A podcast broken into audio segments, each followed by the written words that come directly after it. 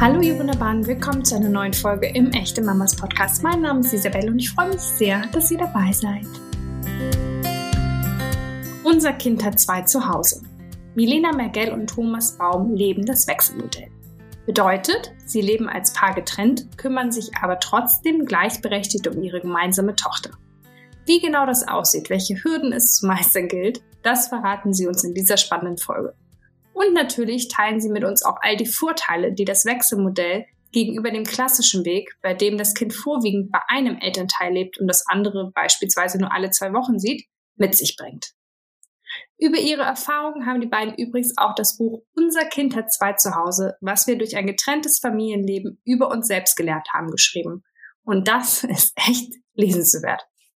Bevor wir heute loslegen, habe ich aber noch einen großartigen Tipp von unserem Partner Thermacare für alle, die wie ich oft mit Muskelverspannung oder Schmerzen im unteren Rückenbereich zu kämpfen haben. Insbesondere in der Stillzeit oder auch jetzt, wenn ich mein Kind viel tragen muss, ist es bei mir besonders schlimm.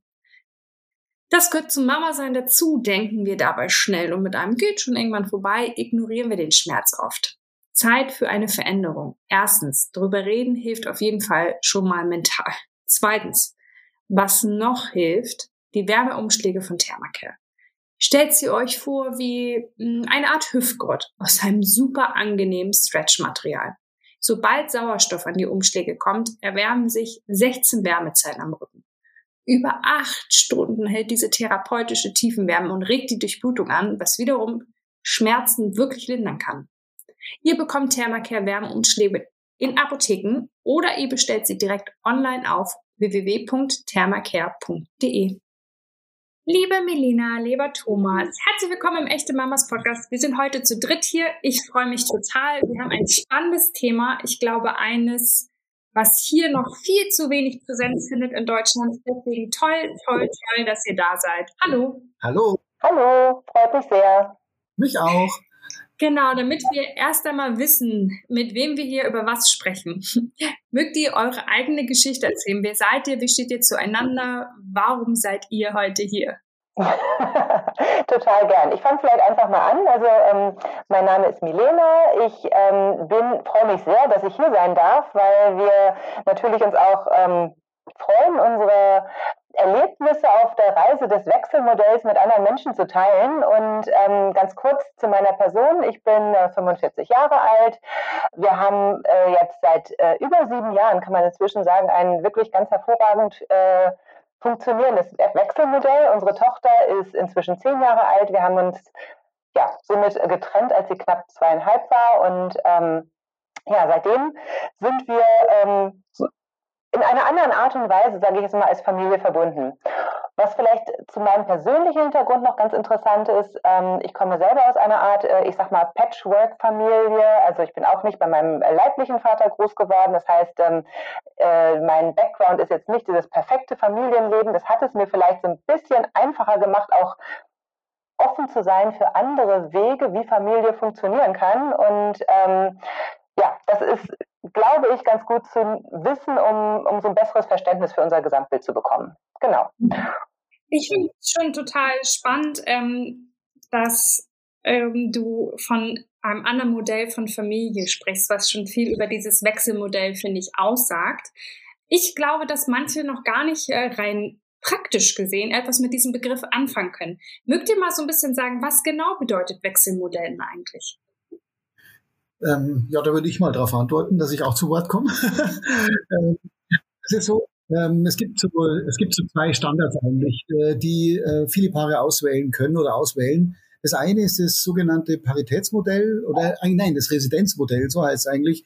Ähm, das ist so das, ähm, was man äh, relativ verbreitet in der, in der Gesellschaft findet, dass der Vater alle zwei Wochen ähm, das, äh, das Kind irgendwie abholt und am Freitagabend und am Sonntagabend zurückbringen muss und ähm, und den Rest der Zeit äh, ist das Kind dann äh, bei der Mutter und die Mutter hat die komplette Verantwortung, die ganze Arbeit, den ganzen Stress von bis. Äh, und der Vater hat im Grunde nur alle zwei Wochen Kinobesuche, Zoobesuche und sonstiges zu erledigen. Und das ist dann aus unserer Sicht eine sehr einseitige Geschichte. Das zweite, die zweite Variante ist eben genau dieses Paritätsmodell, Wechselmodell, ähm, wo im Grunde äh, gleichberechtigt erzogen wird, wo also sowohl zeitlich als auch äh, in puncto Verantwortung, Kosten ähm, etc. geteilt wird. Also man hat die guten und die schlechten Seiten, wie es halt auch in der Familie so ist. Und es gibt gute Tage, es gibt schlechte und die werden auch fair geteilt.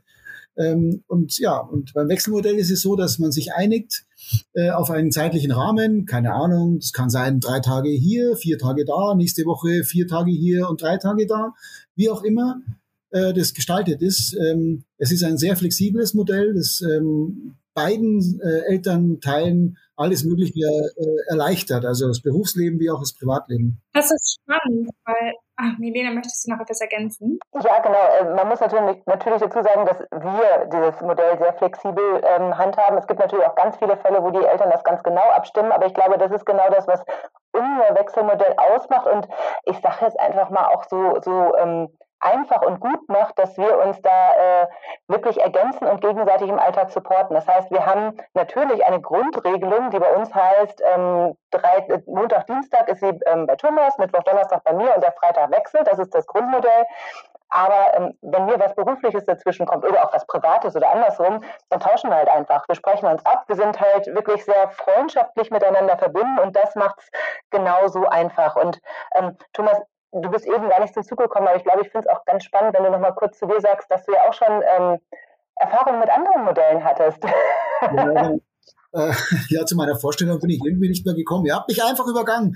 Jedenfalls ähm, ist es tatsächlich so, es ist tatsächlich so, dass ich, ähm, äh, ich bin ja Vater von vier Kindern, stolzer Vater von vier Kindern, habe zwei Söhne und zwei Töchter.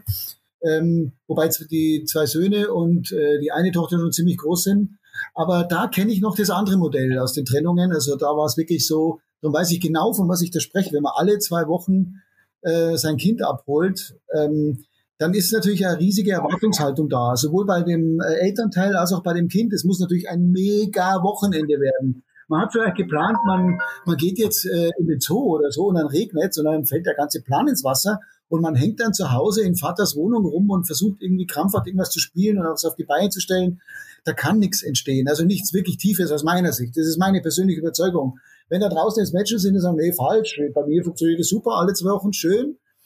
Aus meiner Erfahrung ist es so, äh, da fehlt einfach was. Ich denke, um wirklich ein richtiger Elternteil zu sein, egal ob jetzt Vater oder Mutter, da muss man auch eben sich um die anderen Dinge kümmern, um die Wäsche, um die Hausaufgaben, ähm, den Kindern auch irgendwas beibringen oder Werte zu vermitteln. Und das ist nicht immer so einfach, wie wir alle wissen, weil äh, Erziehung ist halt einfach äh, Arbeit.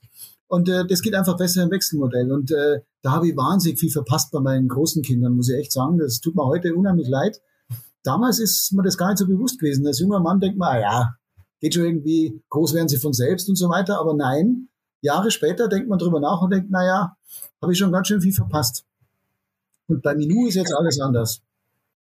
Wahrscheinlich verbergen sich da auch die Gründe, warum ihr euch eben gegen das Residenzmodell entschieden habt. Ich habe nämlich gesehen, ähm, dass es tatsächlich nur so um die zehn Prozent der getrennten Paare in Deutschland das Wechselmodell leben. Die anderen entscheiden sich halt noch hauptsächlich für das Modell.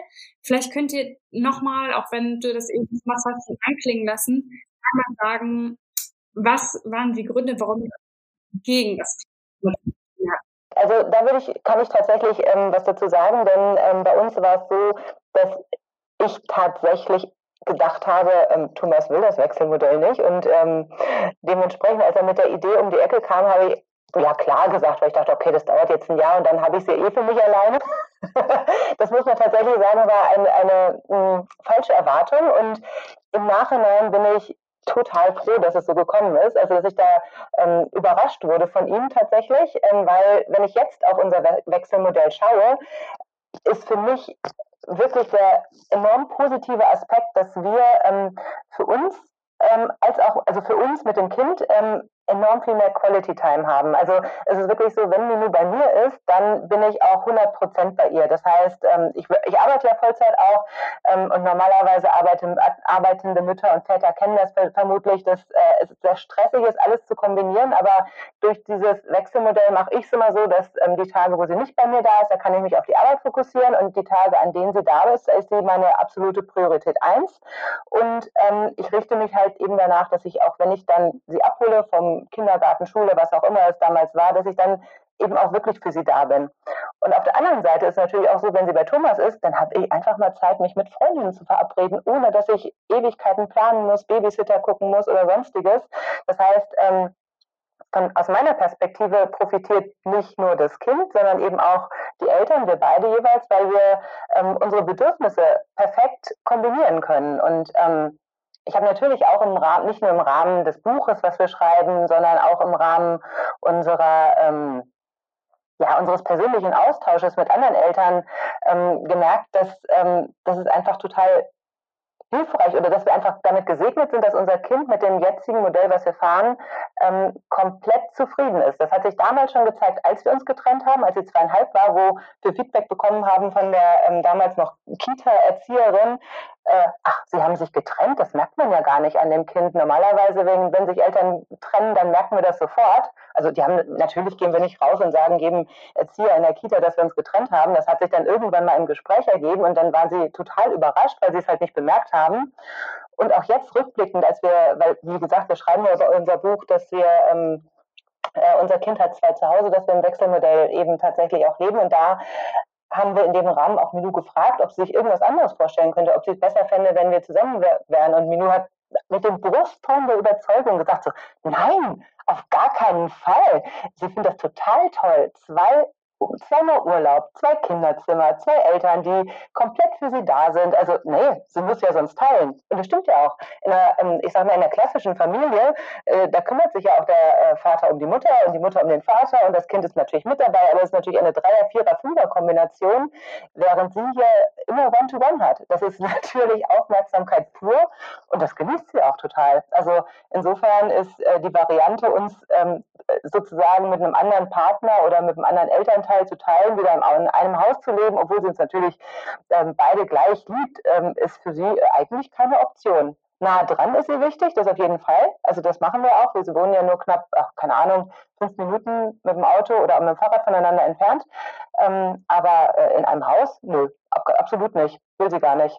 Das ist das beste Kompliment. Total. Und es wäre eine meiner Fragen gewesen, nämlich ähm, in, inwieweit ihr eure Tochter mit einbezieht. Also als sie zweieinhalb war, konnte sie wahrscheinlich noch nicht so richtig mitentscheiden, wie es äh, läuft. Aber jetzt könnte sie oder noch später ist also ist da immer mal wieder ein Gespräch? Ob, fragt ihr sie, wie sie das gerne hätte? Kann sie da irgendwie mitentscheiden? Also wir handhaben das tatsächlich sehr, sehr offen. Ähm, wenn irgendwelche größere Entscheidungen anstehen, ähm, sei es die Farbe der Wände oder Kauf von Möbeln etc.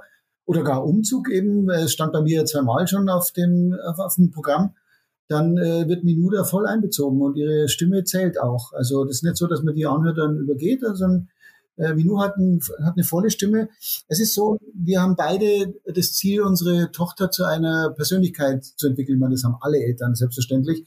Aber äh, wir haben ein paar so Guidelines für uns selbst festgelegt, dass wir eben zum Beispiel eben, äh, wenn es um Entscheidungen geht, unsere Tochter mit einbinden, auch um ihre Persönlichkeit zu stärken, um ihr zu zeigen, dass sie selbstverständlich ein volles Mitspracherecht hat und ein vollwertiges Mitglied dieser Familie ist und natürlich mitentscheidet, was passiert.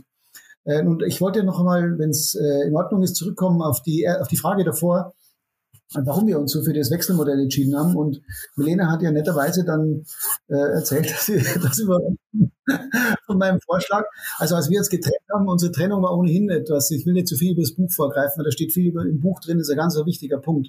Ähm, man muss sich darüber im Klaren sein, wenn man bei der Trennung verbrannte Erde hinterlässt, dann ist es natürlich sehr, sehr schwer, einen Konsens zu finden, was Kindererziehung betrifft und auch andere Themen.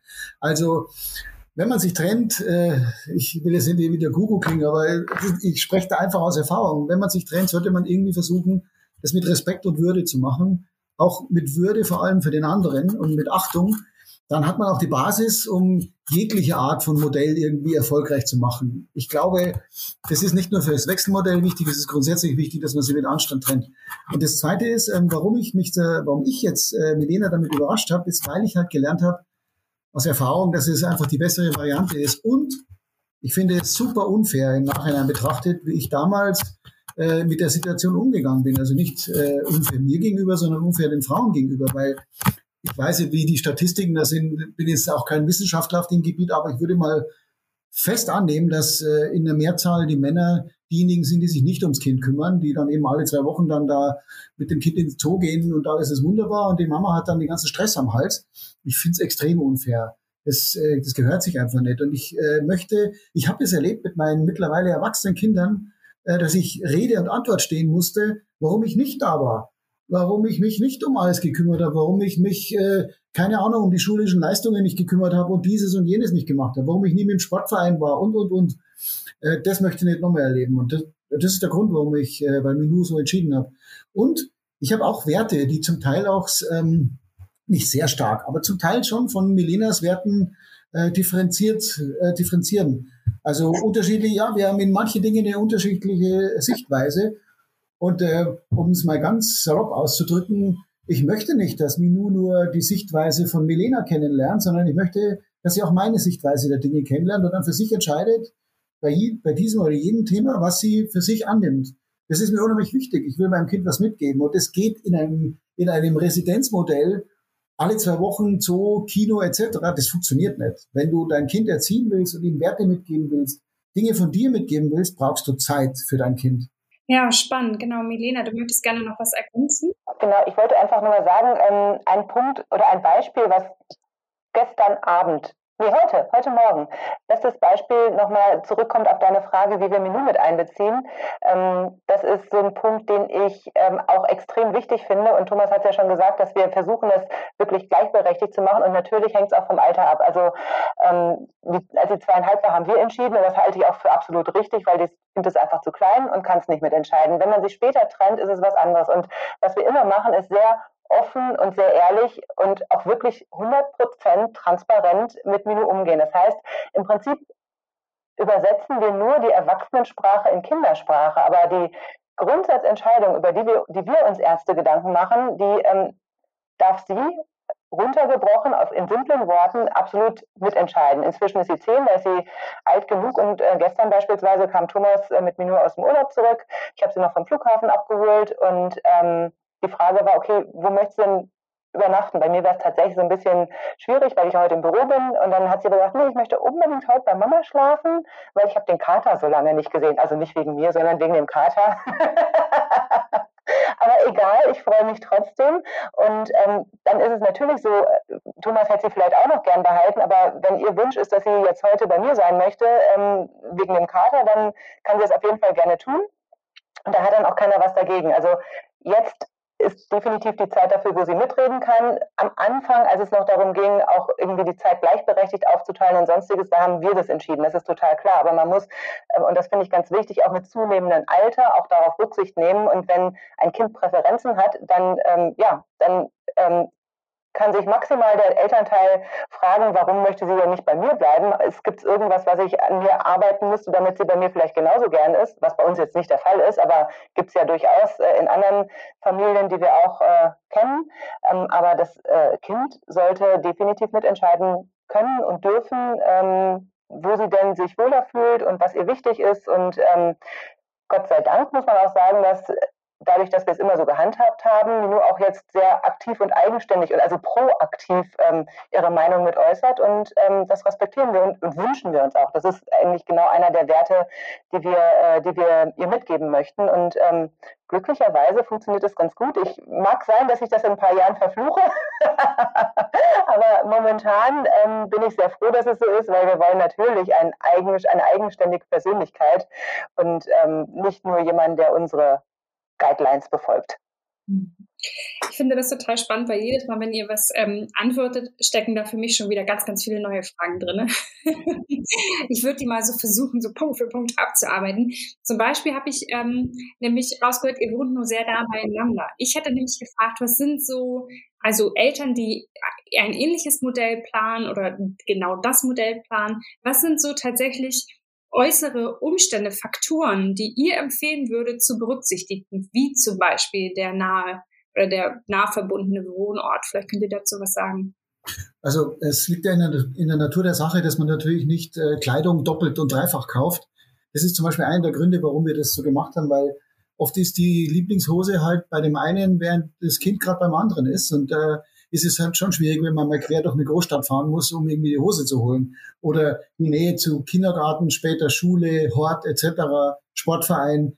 Das ist alles, sind alles Themen. Also wenn man wirklich für sein Kind da sein will und das richtig betreuen will und umsorgen will, dann äh, ist es nicht sinnvoll, einen Monat zu wählen, wo man dann einfach irgendwie eine halbe oder dreiviertel Stunde durch die Gegend fährt. Das ist eine ganz wichtige Geschichte. Das macht es insgesamt auch flexibler. Es ist sogar bei uns so, ähm, das weiß ich, dass es wahrscheinlich für viele Paare, die sich trennen, nicht so einfach ist oder nicht umsetzbar ist. Bei uns ist sogar tatsächlich so, dass jeder den Hausschlüssel des anderen hat. Gerade für so eine Fälle mit dem Lieblingsjeans oder das Lieblingsstofftier oder was auch immer, dass man einfach, äh, dass man sich um die Dinge kümmern kann. Okay, also der Wohnort ist wichtig, dass man da irgendwie gut zusammenhängt. Milena, möchtest du da noch was ähm, zufügen? Auf was können Eltern so achten, was es was das Modell leichter macht? Genau, also das ist tatsächlich, der Wohnort ist ein mega wichtiger Punkt und ähm, das ist auch ein Punkt, der ähm, für mich tatsächlich ein Kompromiss war und man muss, logischerweise muss jeder Kompromisse eingehen, wenn man in so einem Modell lebt, weil also meine Homebase ist eigentlich in äh, Nordrhein-Westfalen und ähm, tatsächlich hatte ich auch überlegt, ähm, zurück zu meiner Familie, Freundeskreis etc. Et zu ziehen, aber ähm, eben weil, wenn man in diesem Modell lebt, das so wichtig ist, dass man zusammenzieht, habe ich dann für mich auch entschieden, ganz bewusst, abgesehen davon, dass äh, wir bei, äh, dass ich auch wahrscheinlich nicht Thomas Zustimmung bekommen hätte, aber unabhängig davon auch aus Überzeugung bin ich in München geblieben, was natürlich mein Leben von Grund auf anders äh, gestaltet, als wenn ich jetzt nach Hause gegangen wäre, allein wegen der Mietkosten, die ja in München exorbitant sind. Nichtsdestotrotz ist das ein Preis, den ich äh, total gerne zahle, weil es einfach eine absolute Grundvoraussetzung ist, damit dieses Modell funktioniert ist natürlich gleichzeitig auch ein Nachteil, weil ähm, Kosten äh, sind für uns glücklicherweise kein Problem, weil wir beide gute Jobs haben.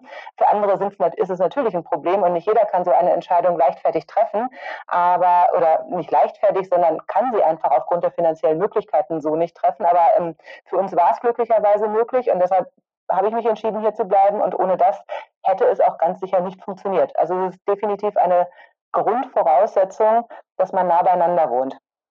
Es gibt auch für mich auch noch eine weitere Grundvoraussetzung und das ist tatsächlich ähm, der Punkt, ähm, dass man offen sein muss und auch an vielen Stellen ähm, sehr oft durchaus auch mal über seinen Schatten springen muss. Inzwischen hat sich das bei uns eingespielt, aber gerade als wir uns frisch getrennt haben, war es natürlich nicht so einfach, ähm, dass man ähm, dem anderen seinen Freiraum gibt, sage ich jetzt einfach mal. Ich nehme ein Beispiel. Wir, Thomas hat schon gesagt, wir haben teilweise unterschiedliche Ansichten. Ähm, natürlich ist es für mich so, dass ähm, wenn Thomas etwas anders macht als ich, dass ich dann gerne mal sage, äh, kannst du nicht so und so und überhaupt und ich finde das nicht so toll und dann über Tage, Wochen, Monate vielleicht den anderen Pi sagt mit seiner eigenen Meinung, die man doch gerne in puncto Kindererziehung durchsetzen muss, sei es jetzt, äh, keine Ahnung, wie viel Fernsehen, welches Essen, was auch immer.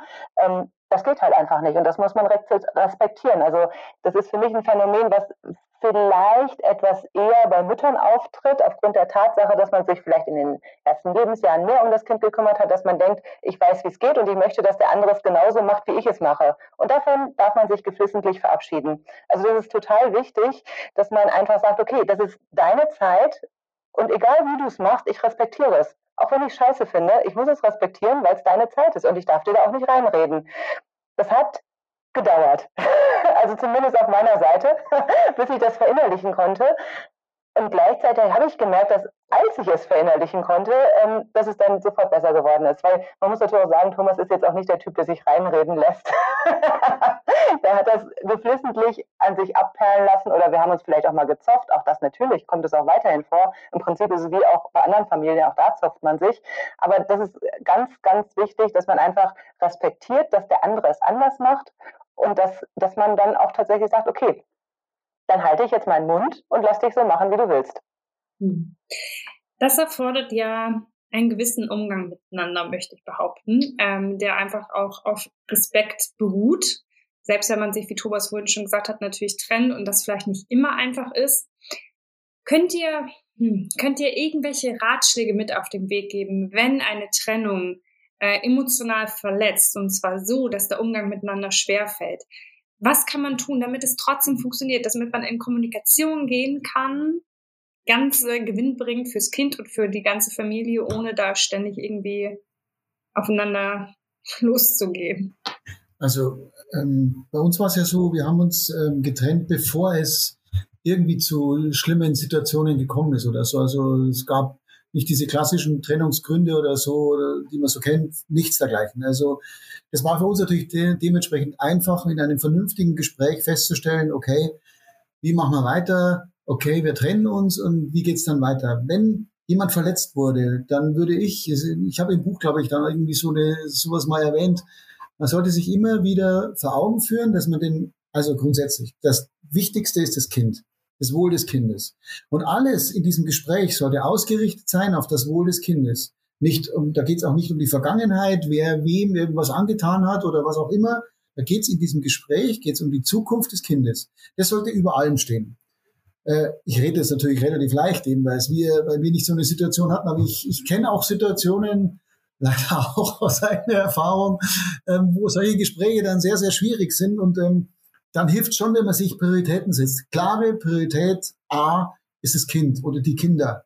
Dann kommt erstmal lange nichts und dann muss man abwägen, was einem noch wichtig ist und das ist aber alles nicht so wichtig wie das Kind. Und wenn man in so ein Gespräch reingeht und äh, sich das immer wieder vor Augen führt, bei jedem einzelnen Thema, wenn man, wenn die Wut hochkommt, wenn die Trauer hochkommt oder was auch immer in dem Gespräch, dass man sich immer wieder ins Gedächtnis ruft, halt, hier geht es um unsere Kinder, um nichts sonst, hier geht es nicht um mich, hier geht es nicht um dich, es geht um unsere Kinder. Und wenn man mit so einer Einstellung in ein Gespräch reingeht, hilft es, glaube ich, enorm. Und das Zweite, und das ist mir nicht so schwer gefallen, weil Milena ein liebenswerter Mensch ist. Es ist ja nicht so, dass ich jetzt sage, also ich trenne mich jetzt von der Frau und ich finde die unmöglich. Das war ja eigentlich nie so. Ähm, es gab ja eine Menge, Menge, also drei, nein, es gab schon mehr. Es gab eine Menge von Gründen, äh, warum wir mal ein Paar geworden sind. Ähm, und die, die sind ja nicht weg. Und das sollte man sich vielleicht auch vor Augen führen. Egal wer wen verletzt hat und wie und aus welchen Beweggründen, man sollte sich immer wieder vor Augen führen, dass man den anderen Menschen eigentlich echt geliebt hat und dann mindestens noch eigentlich mögen müsste, äh, dass man zumindest dann in der Lage sein sollte, mit der Priorität Kind ein vernünftiges Gespräch zu führen. Äh, ich finde total. Und ich möchte dazu gerne ergänzen, was ich aus meinem Umfeld erlebt habe, was mir bis vor kurzem gar nicht so klar war. Paartherapie ist nicht nur zum Retten der Beziehung da, sondern tatsächlich auch zum Begleiten einer Trennung. Ich finde, das ist ein wunder, wunderschöner Weg, auseinanderzugehen, wenn man selbst einfach Schwierigkeiten hat, sich begleiten zu lassen und zu sagen, ähm, wir gehen zusammen zur Paartherapie, um halt gute Gespräche zu führen mit einer dritten Person, die von außen darauf guckt. Also auch eine begleitete Trennung kann guter Weg sein. Oder Milena, was würdest du dazu sagen? Absolut, möchte ich total unterstreichen. Und ähm, eigentlich ist die Frage, oder die wichtigere Frage ist nicht, wie trenne ich mich am besten, sondern ähm, was für Vorstellungen habe ich eigentlich von Beziehungen? Wenn man weiß, was man für Vorstellungen von der Beziehung hat, und da waren wir wirklich ähm, gleich, weil wir waren uns einig darin, dass wir definitiv keine halben Sachen machen wollten. Also wir hätten rein theoretisch zusammenbleiben können. Es gibt, glaube ich, ganz viele Beziehungen, wo man dann einfach, okay, komm, ich akzeptiere, dass du Seitensprünge hast, ich akzeptiere, dass wir nicht mehr so viel zusammen machen oder sonst was, aber das wollten wir nicht. Wir wollten entweder eine perfekte Beziehung führen oder wir lassen es halt bleiben. Ich glaube, das ist unser gemeinsamer Nenner. Und ähm, wir sind auch nicht mit diesem oder wir sind aufgrund unserer Historie, würde ich jetzt mal sagen, nicht mit diesem Ansatz zusammengekommen, dass, dass wir garantiert wissen, wir bleiben für den Rest des Lebens zusammen. Natürlich ist das immer das Ziel, das ist immer der Wunsch, ganz ohne Frage. Aber wir konnten beide, glaube ich, ganz gut mit der Vorstellung leben, wenn es nicht mehr so ist, dann trennen wir uns lieber anständig, als dass wir auf Teufel komm raus versuchen, irgendwie zusammen zu bleiben. Und das ist für mich, ähm, glaube ich, eine Einstellung, eine Grundhaltung, die ähm, vielleicht noch nicht so vertreten ist, aber die für mich persönlich der Grund ist, warum wir uns so friedlich, so einvernehmlich und auch so respektvoll trennen konnten. Und die Trennung wiederum ist die Basis dafür, warum es jetzt so gut läuft. Also eigentlich bin ich ein absoluter Verfechter der Tatsache oder der Aussage, Bitte trennt euch rechtzeitig, damit ihr den ganzen Rosenkrieg-Scheiß vermeiden könnt.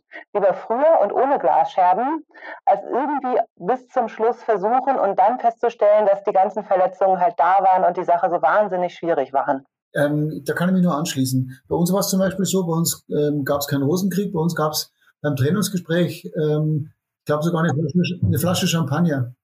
Wir haben das wirklich richtig begossen und ordentlich zu Ende gebracht ähm, es ist super wichtig, dass äh, solche Gespräche so früh wie nur irgendwie möglich zu führen. Wenn einer spürt, ich bin immer glücklich in der Beziehung und es ist nicht das, was ich mir vorgestellt habe, dann so früh wie nur irgendwie möglich das Gespräch suchen und wenn man dann feststellt, man kommt da irgendwie nicht mehr weiter, dann echt wirklich rechtzeitig zu trennen. Ich kann nur bestätigen, was Milena da sagt, kann ich nur zustimmen. Also super wichtig.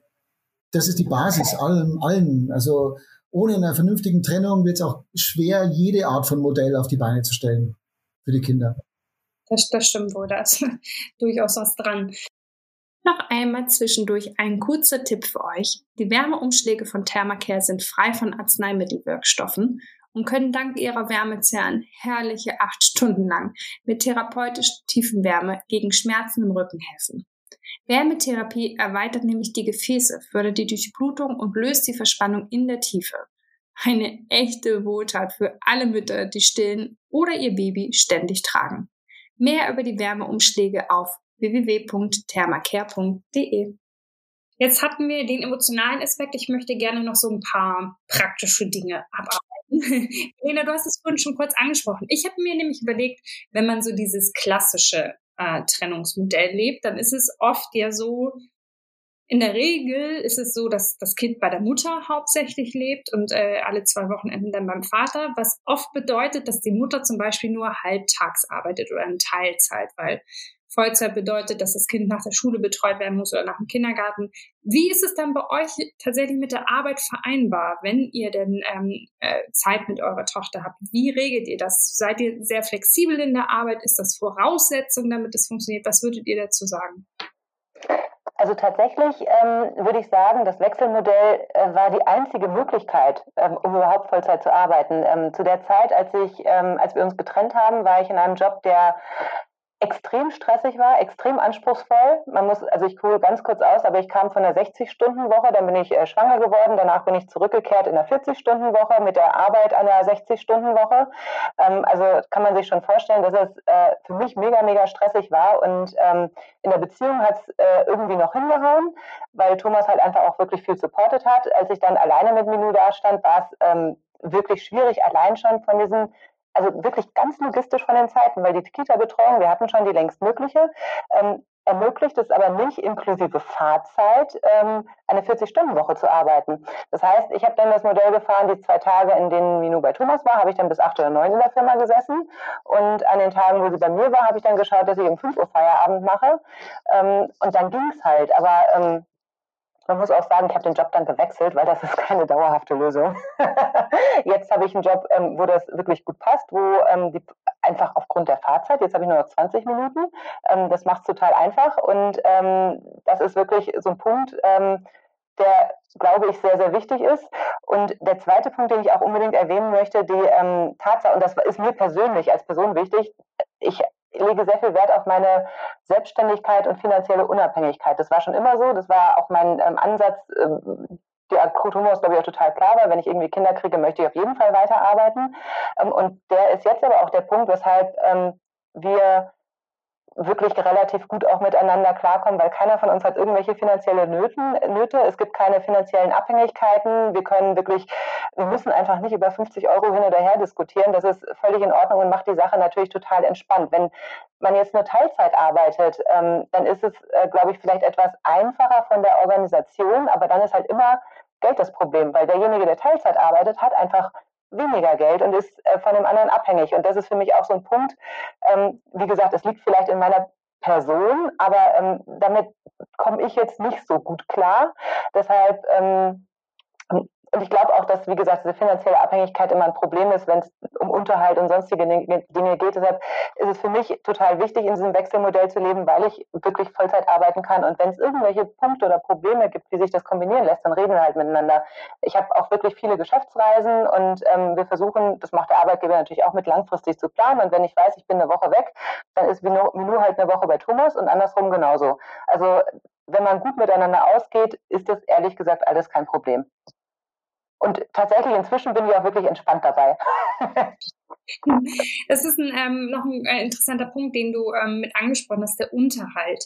Also wenn du ähm, dieses klassische Modell wählst, ist es meist ja so, ähm, dass der, der Vater dann halt noch ein gewisses ähm, Geld an Unterhalt zahlt fürs Kind, aber oft auch noch eine Zeit für die Mutter. Wie regelt ihr so insgesamt finanzielle Dinge? So all die Dinge, die eure Tochter im Alltag braucht, ob das Schulmaterialien sind, Klamotten, Unterhalt, halt auch sowas wie regelt ihr das? Also wir haben, jetzt werden wahrscheinlich viele Leute die Hände über den Kopf zusammenschlagen. Wir haben in dem Trennungsgespräch bei der Flasche Champagner ähm, entschieden, dass wir ein Konto einrichten für Minu. Und da geht natürlich das Kindergeld drauf äh, und wir überweisen jeder monatlich da eine Summe drauf. Und davon bestreiten wir alles. Und größere Anschaffungen, wenn anstehen, dann ist es so, dass da ich etwas mehr verdiene als Milena, ich hoffe, ich darf das sagen, Milenchen, dann äh, ja, das ist nur fair. Also das wäre, also man muss es ja so sehen, wenn man noch zusammen wäre, dann wäre es ja genauso. Also dann würden die Kosten ja auch entstehen und irgendjemand müsste dafür gerade stehen. Und das, ist, das ändert sich ja nicht, wenn man getrennt ist. Also darum finde ich es völlig in Ordnung, dass ich etwas mehr zahle als du. Das ist völlig okay für mich. Ähm, nur als Beispiel, jetzt haben wir eine Schule zum Beispiel, die monatlich zu bezahlen ist, wo man auch, wo ich auch etwas mehr zahle als Milena.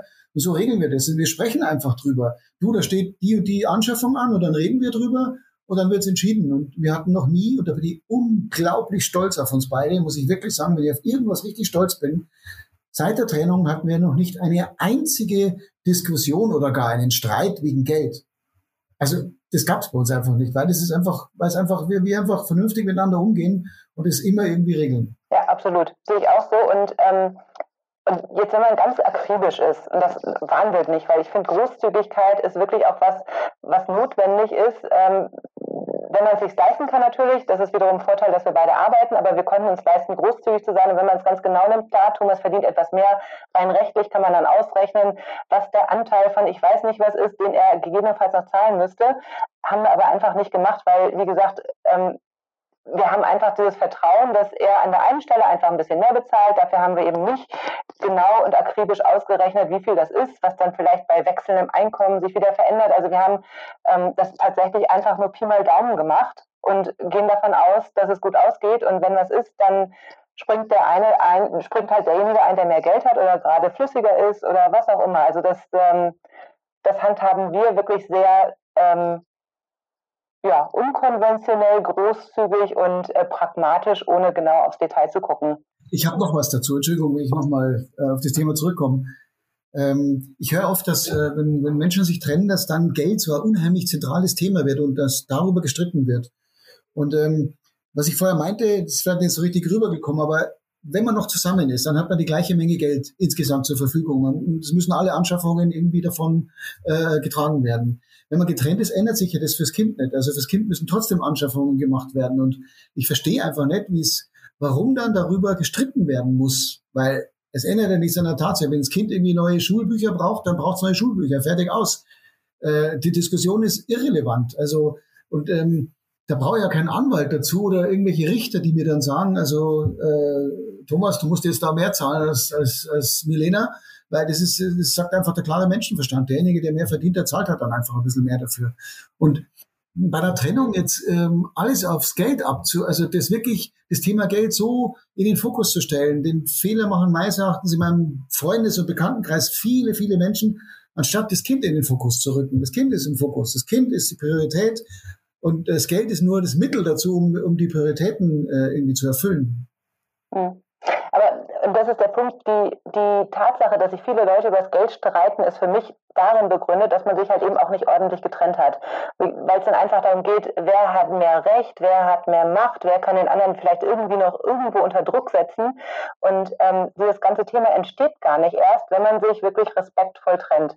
Und ähm, man muss natürlich auch ganz klar sagen, das geht einfach nicht bei jedem. Also das ist natürlich schon etwas, worauf wir ähm, stolz sind, dass es bei uns geklappt hat. Aber wenn es nicht geht, dann würde ich auch echt ganz klar sagen, dann äh, macht kein Wechselmodell, weil das ist wirklich eine Grundvoraussetzung, dass man miteinander reden kann weiterhin. Wenn es nur darum geht, den anderen irgendwo unter Druck zu setzen und einen Cent irgendwo rauszuquetschen, dann ist das Wechselmodell definitiv nicht die richtige Variante, weil es so wahnsinnig wichtig ist, dass man sich auch weiter, und ich sage es jetzt einfach mal so, als Familie fühlt, weil das ist das, was unser Wechselmodell so gut für Menü macht, dass, sie, dass wir weiterhin einen, also im Prinzip sind wir weiterhin Familie, nur mit zwei Häusern, oder zwei Wohnungen.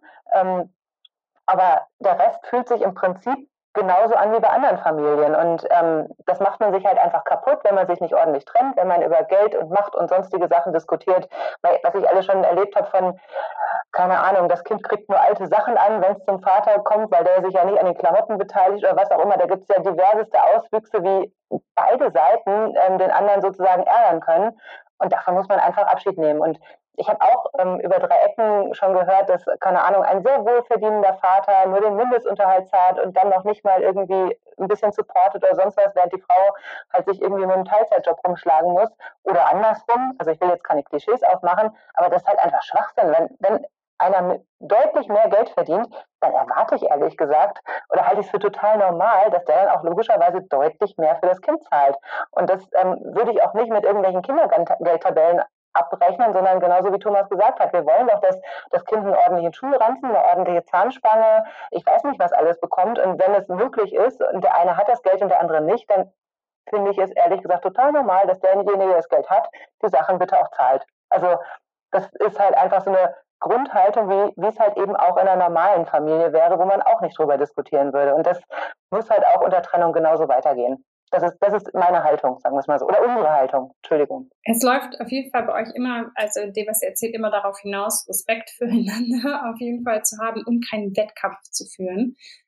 Ähm, wie ist es denn ähm, bei den kleinen und großen Dingen des Alltags, wie Elternabende, Arztbesuche? Wer ist da ansprechend? Ähm, also wir machen es so, also wir hat, also Elternabende ist tatsächlich so, ähm, ich war ein paar Mal da und ich musste schön, dass du lachst, Milena, aber ich muss gestehen, die Elternabende, das ist eine, das ist ein Erlebnis für die Sinne für mich, die, die nicht allzu oft braucht. Also, ähm, das ist, also ich weiß auch nicht, das ist einfach nicht meins. Also da sitzen doch ein paar Figuren zusammen, die, also wo ich denke, nein, da, da gehöre ich jetzt nicht dazu. Womit ich nicht sagen will, dass du dazu gehörst, Milena, aber ich aber zum Beispiel Zahnarztbesuche, ich habe ja als Kind Zahnarzt wirklich gehasst und gefürchtet, äh, aber für die Zahnarztbesuche bin zum Beispiel ich zuständig, weil ich es geschafft habe, hier einen genialen Zahnarzt ausfindig zu machen für Minu und auch ein Plätzchen für sie zu kriegen. Darum ich sie ja auch da immer hin äh, und konnte ihr auf die Art die Angst vom Zahnarzt komplett nehmen und so und das mache ich ja weiterhin. Äh, Kinderarztbesuche, die teilen wir uns. Meistens macht äh, Milena, ähm, das, das ergibt sich aber. Wer gerade Zeit hat, macht's im Grunde da ähm, ja, und Schulausflüge und anderes, äh, das wird, wer halt gerade Zeit hat. Oder wenn es der Tag ist, äh, bei dem sie zur Betreuung ist sozusagen, dann macht's der Elternteil halt. Also auch entspannt. Ja, flexibel. Absolut gleichberechtigt. Und das ist halt auch der Punkt. Also ähm, man muss Wechselmodell nicht machen, wenn man nur die netten Teile haben will. Also da gehören die Elternabende genauso dazu, äh, wie äh, da muss man dann teilweise auch durch einfach. Aber ähm, da gehören die Elternabende dazu, gehören die Arztbesuche dazu. Da gehört auch dazu, dass man, also beispielsweise, man sieht jetzt den Thomas nicht, aber der äh, ist ein stolzer Glatzenträger und auch Thomas musste sich damit auseinandersetzen, lange Mädchenhaare zu waschen, zu kämmen, zu föhnen. Also genau, kriegt er hin. War, ist sicherlich gewöhnungsbedürftig, aber es ist nicht so, dass er von mir ein geschniegeltes und gebügeltes Kind bekommt und die Haare immer bei mir gewaschen werden oder sowas, sondern jeder macht alles, ganz klar. Und da ähm, weiß, also ich, eine klitzekleine Geschichte darf ich schon mal vorgreifen, das ist ein Buch, weil die erzähle ich einfach gerne. Es war unser erster Ausflug ähm, mit einem befreundeten Pärchen, da waren wir zum Frühstücken verabschiedet und es war ähm, das Wochenende, an dem Thomas zuständig war für Menü, aber ich bin halt mitbekommen, weil es sind gemeinsame Freunde und wir waren zusammen beim Frühstücken. und ja, wie das so ist, Kind Menü war zu dem Zeitpunkt, wie gesagt, zweieinhalb, war noch in den Windeln. Und ähm, ja, auf der Damen, das, das, äh, der Wickeltisch war auf der Damentoilette. Dementsprechend äh, guckte mich Thomas so erwartungsvoll an und ähm, sagte, und, kannst du das machen? Und ich so, okay, ich bin ein bisschen gemein, aber ich so, nö, ist dein Wochenende. Stell dir einfach vor, ich wäre nicht da. und natürlich musste Thomas dann auch, äh, wie, wie auch sonst, wenn ich wirklich nicht da wäre, an seinem Wochenende halt gucken, dass er dann für Windelwechsel oder sonstiges zuständig ist. Und ja, das ist dann manchmal nervig und manchmal kommen auch Frauen, die das nicht toll finden, dass vielleicht ein Mann auf der Damentoilette ist. Aber ähm, da muss man halt einfach durch. Es gibt halt die netten Sachen, aber es gibt auch die Sachen, die vielleicht ein bisschen nervig sind und jeder macht alles. Ganz spannend finde ich ja bei diesem, bei eurem Wechselmodell oder dem, was ihr so berichtet, dass man ähm, aus ganz, dass man dieses Wort benutzt, klassische Familie, aber ich hoffe, ihr wisst, das würde ich jedes Mal erklären, was ich damit meine. Würden wir zu viel Zeit verlieren. Ähm, da ist es ja oft schon so, dass es nicht so 50-50 aufgeteilt ist wie bei euch.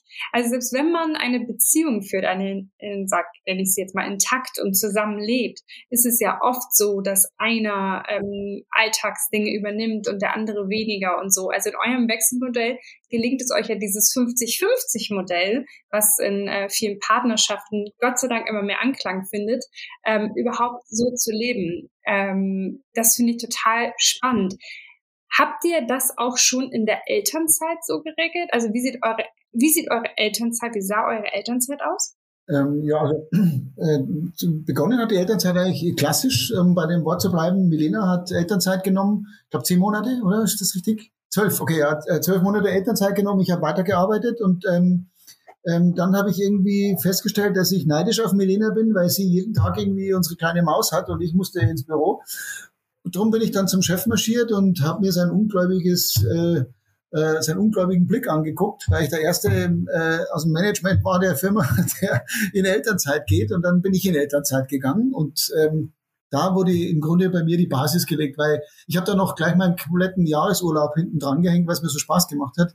Ähm, und da äh, habe ich irgendwie das irgendwie festgestellt, dass ich das hinkriege. Mit Windelwechseln, mit allem drum und dran, mit, oh Gott, Spinatgläser verfüttern, wo dann anschließend die ganze Wohnung geputzt werden musste und so. Also das volle Programm. Und da ist die Basis entstanden, denke ich mir. Genau.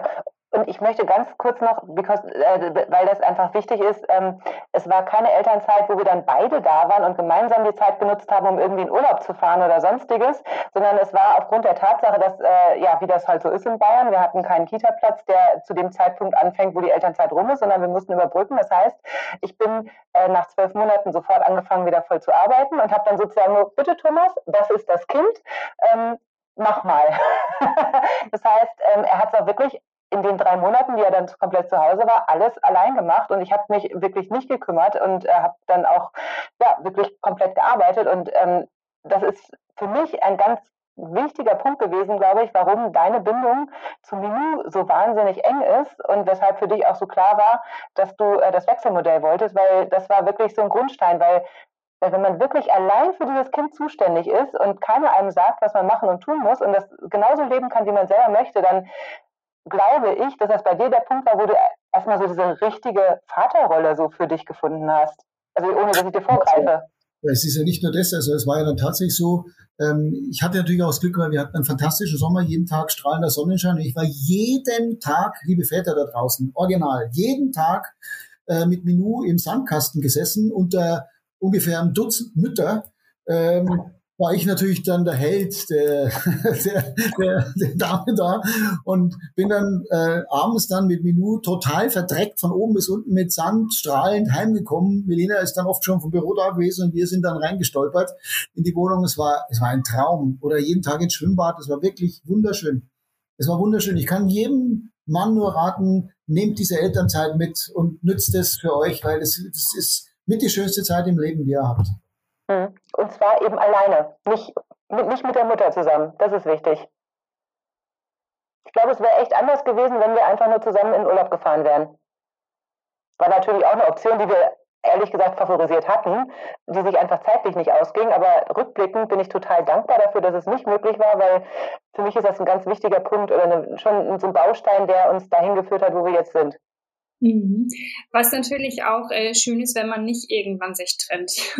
Also das ist natürlich das Wechselmodell, aber es ist natürlich auch schön, wenn man alleinige Vaterzeit oder Mutterzeit hat und danach trotzdem noch zusammen bleibt. Ähm, ich habe noch zwei Fragen. Und zwar ist die eine vielleicht ein bisschen intim, deswegen starte ich mit der. Äh, gibt es in eurem Wechselmodell Regeln, die ihr vereinbart habt, egal in welchem Bereich, aber mich würde auch interessieren, zum Beispiel, was andere Partner betrifft. Ähm, ja, also Regeln in dem Sinn eigentlich, nicht. also doch, es gibt ein paar so unausgesprochene Regeln. Also wir haben eigentlich, wir haben uns nie zusammengesessen und drüber gesprochen. Also pass mal auf, äh, wenn du eine neue hast, dann möchte ich aber dies und das oder so. Das war eigentlich nie so. Ich glaube, das war gar nicht nötig, weil wir beide so viel Anstand haben und auch Respekt voreinander und auch Respekt vor allem vor unserer Tochter, dass wir nicht jeden x-beliebigen neuen Partner irgendwie mal schnell vorstellen, unserem Kind oder so. Ähm, wir haben, wir sind das eigentlich, wir gehen das eigentlich sehr, es sind wir ja doch sieben, acht Jahre sind wir jetzt getrennt, wir sind jetzt im achten Jahr.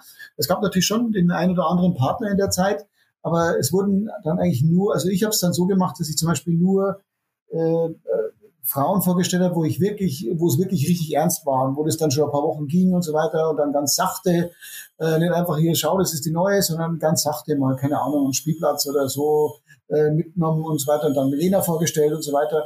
So richtige Guidelines haben wir nicht festgelegt, aber das war nicht nötig. Wir gehen da sehr sachte und vorsichtig mit dem Thema um. Ist das okay? Ja, das ist richtig formuliert. Würdest, Absolut. Ja. Also ich glaube, je, je jünger das Kind ist, desto wichtiger war es uns, dass man den, den oder die Neue eben auch mal kennenlernt, damit man weiß, wer Zeit mit dem Kind verbringt. Je älter Minute ist, desto weniger ist es relevant, würde ich jetzt auch mal sagen, weil sie inzwischen auch so ein bisschen ihr eigenes Leben hat und auch mit, ja, mit uns als Person und, und das Vertrauen einfach hat. Das ist jetzt keine Ersatzmama oder sonst irgendwie was, sondern das ist einfach ein, ein Mensch, der dazukommt, vielleicht auch wieder geht. Also ähm, da, auch da sind wir ganz offen mit Minu, was Trennung betrifft. Also genau wie Kinder Freunde haben, die kommen und gehen, haben Erwachsene eben auch Freunde, die kommen und gehen. Also diese Transparenz und Ehrlichkeit, die wir anfangs erwähnten, ist auch da in der Kommunikation mit unserer Tochter inzwischen der Fall. Und um ganz kurz auf deine andere Frage zurückzukommen, was die Regeln betrifft, ähm, wir haben keine Regeln bezüglich neuer Partner, aber wir haben ähm, Übereinstimmungen, sage ich jetzt einfach mal, ähm, die betreffen, äh, wo wir einfach sehr klar sind, uns gegenüber, aber auch dem Kind gegenüber. Äh, es wird sich immer gewaschen und Zähne geputzt. Ähm, wir passen auf den Straßenverkehr und äh, was war das? Essen? Äh, noch ein dritter Punkt, der fällt mir gerade. Was war da noch? Du verletzt viel zu viel. Die Leute sollen doch noch das Buch kaufen. Ah, Entschuldigung. Ja, auf jeden Fall. Es gibt, zwei, drei, es gibt drei Regeln, an die wir uns schon halten oder wo wir übereinstimmen. Aber alles andere, muss man wirklich sagen, ähm, ist dem jeweiligen überlassen, der jetzt gerade das Kind hat. Also da, das ist dann der Aspekt der, ja, der Freiheit des Einzelnen, den man ihm auch lassen muss. Und ansonsten ähm, bin ich schon ein Fan davon, klar, man muss zuverlässig sein. Das ist wichtig für mich, dass man ähm, jetzt nicht sagt, oh, ich habe vergessen, äh, keine Ahnung, dies und das und jenes oder sonst was. Also Zuverlässigkeit ist natürlich schon so ein Punkt, ähm, der wichtig ist und der, der, an dem wir am Anfang extrem drauf geachtet haben. Inzwischen sind wir etwas nicht weniger zuverlässig, aber flexibler geworden. Ähm, aber alles andere ist wirklich so, dass man, dass man eine Regelung findet. Und die kann dann auch durchaus flexibel sein. Fällt mir noch was ein. Ähm, viel wichtiger ist, dass man den neuen Partnern klar macht, dass da ein Kind ist, das eine hohe Priorität hat, eine sehr hohe Priorität. Das ist weit wichtiger, ähm, weil wenn also wenn der neue Partner das nicht versteht, dann äh, hat es wenig Sinn. Also dieses Wechselmodell basiert ja darauf, dass unser Kind unser, unser der wichtigste Baustein in, diese, in diesem Modell ist. Und äh, ein neuer Partner sollte daran nichts ändern. Das muss der neue Partner auch verstehen. Es ist wahrscheinlich nicht immer so wahnsinnig einfach für diese neuen Partner, aber so ist es. Unser Kind ist das Wichtigste und dann kommt erstmal nichts und dann kommt vielleicht der neue Partner, aber es kann nicht sein, dass der Partner dann wichtiger ist als das Kind. Und das ist, glaube ich, die Grundvoraussetzung einfach. Okay. Meine letzte Frage wäre, ist eigentlich gar nicht so schön, weil ich mit keiner so positiven Frage rausgehe. ich würde trotzdem abschließend nochmal fragen, ob es aus eurer persönlichen Erfahrung Schwierigkeiten mit diesem Modell gibt. Irgendwas, wo ihr gesagt habt, boah, das war eine Hürde, die mussten wir echt nehmen. Vielleicht auch eine Hürde, mit denen ihr gar nicht gerechnet habt. Also was sind die Herausforderungen des Wechselmodells? Ähm, also das eine ist, Milena hat ja schon erwähnt, dass wir Gott sei Dank äh, halbwegs gute Jobs haben, dass wir uns das leisten können. Das, das, die andere Sichtweise natürlich, äh, Menschen, die vielleicht etwas weniger Geld verdienen, die haben natürlich schon enorme Kosten am Hals. Sie müssen zwei Kinderzimmer eingerichtet werden, äh, werden schon natürlich Klamotten doppelt gekauft, Spielzeuge, Kuscheltiere etc. Da muss man sich schon im Klaren sein, dass die Kosten schon enorm sein können dann. Die Miete wird natürlich auch teurer, wenn man zwei größere Wohnungen braucht. Das ist, sollte man sich im Klaren sein. Was ich persönlich erlebt habe, was mich wirklich überrascht hat, ähm, jetzt äh, aus der Sichtweise des Mannes äh, betrachtet, äh, wenn ich äh, neue äh, potenzielle Partnerinnen kennengelernt habe, dass für diese Frauen es oft ein wahnsinniges Problem war, dass ich so viel Zeit mit meinem Kind verbringe. Das hat mich total überrascht. Also ich bin immer davon ausgegangen, dass Frauen eigentlich äh, nach einem Partner suchen, der verantwortungsbewusst ist und, äh, und für die Dinge gerade steht, die er so macht. Ähm, aber es gibt eine ganze Menge von Damen, die das nicht so toll finden. Die finden es dann schon besser, wenn der Mann irgendwie permanent zur Verfügung steht und nur alle zwei Wochen mal sein Kind hat. Also das hat mich am meisten überrascht. Hm. Und das kann ich in gewisser Weise auch verstehen, ähm, weil natürlich der andere Partner immer ein Teil des Lebens bleibt. Also wir, keine Ahnung, es kann sein, dass wir zweimal am Tag telefonieren, aber mindestens alle drei Tage. Ähm, wir sind als Familie verbunden, wir fahren zusammen in Urlaube, ähm, wir feiern Weihnachten zusammen. da jetzt jemanden zu finden, der so, ja, wie soll ich sagen, so offen und so tolerant ist, das dann auch als, äh, ich sag mal, echte Patchwork mitzutragen, ist ähm, eine Herausforderung teilweise, muss man wirklich sagen. Also ähm, und selbst wenn man, ja, ja, wenn man jemanden findet, dann muss man halt einfach schauen, dass, dass, dass der wirklich da in gewisser Weise sich einfügt. Das, das ist so der Punkt, weil ähm, wir uns jetzt äh, auch immer noch darin einig sind, dass dieses dieses Modell, was unsere Familie zusammenhält, tatsächlich im Fokus steht. Gott sei Dank äh, gibt es Dank, das soll jetzt wirklich nicht destruktiv sein, aber es gibt Gott sei Dank auch genug Menschen, die das immer noch schätzen. Und ich glaube, ähm, sowohl du als auch ich haben diese schon gefunden. Und wenn, dann lag es nicht am Wechselmodell, dass, ich das, dass es nicht funktioniert hat. Aber es ist tatsächlich etwas ähm, schwieriger. Das, das kann man schon sagen. Also man muss wirklich genauer gucken, wer ist bereit, das so tatsächlich mitzutragen. Insofern ja, also ein Punkt definitiv das Geld. Das ist, das ist wirklich ein Punkt, der von Nachteil ist. Deshalb bin ich äh, ein großer Verfechter auch davon, dass äh, Frauen wirklich Vollzeit arbeiten können und sollen oder sollten, wenn sie möchten, dass sie, damit sie sich das leisten können. Das macht die Sache einfacher. Und ja, neue Partner ist eine größere Herausforderung als vermutlich ähm, ja, in der, Teil, in der Teilzeitfraktion, äh, besonders für die Männer. Ich glaube, für die Frauen ist der Unterschied etwas geringer, weil ja, da muss sich dann der neue Partner daran gewöhnen, dass das Kind sogar fünf Tage die Woche da ist. Aber ja, ich glaube, das geht anderen Eltern in anderen Modellen vermutlich ähnlich. Ich weiß nicht, ob es ein reiner Nachteil des Wechselmodells ist, aber der, der Punkt Eifersucht, dass man wirklich eine Familie mit mit, mitgeliefert bekommt, ob man will oder nicht, der ist definitiv gegeben und damit muss man eben einfach umgehen können. Sehr, sehr schön, ihr beiden. Vielen, vielen Dank. Ich finde, aus allem, was ihr so erzählt und geteilt habt mit uns, wird auf jeden Fall klar, wie sehr da, ähm, ja, ihr schönen Weg gefunden habt, irgendwie zusammen zu sein, ohne zusammen zu sein. und das irgendwie zum Wohle eurer kleinen Tochter. Vielen, vielen Dank, dass ihr eure Geschichte mit uns geteilt habt. Ich wünsche euch alles Gute. Dankeschön. Sehr Dankeschön. Gerne. Es war mir eine große oder es war uns eine große Freude. Ich fand es hat sehr viel Spaß gemacht. Schön. Alles Gute für euch. Dankeschön. Tschüss. Tschüss. Tschüss. Milena, Thomas, vielen, vielen Dank. Ich finde das äh, super spannend alles. Ähm, ich bin ganz, ganz dankbar, dass ihr eure Erfahrungen, eure Einblicke mit uns geteilt habt. Ähm, ich bin mir sicher, dass ganz viel Inspiration und Hilfe für ehemalige Paare äh, dabei, die als Eltern so toll zusammenarbeiten möchten, wie ihr es tut, immer noch Familie sein wollen, auch wenn man getrennt lebt. Also vielen, vielen Dank für ja, den Einblick in euer Leben und vielen Dank an euch da draußen, dass ihr wieder mit dabei wart. Ich hoffe, ähm, wir hören uns nächsten Montag wieder, denn den Echte Mamas Podcast, den gibt es wöchentlich. Wir freuen uns über alle, die zuhören, uns teilen, kommentieren, abonnieren, liken, was auch immer euch einfällt. Ich freue mich aufs nächste Mal. Bis dann, ihr Wunderbaren.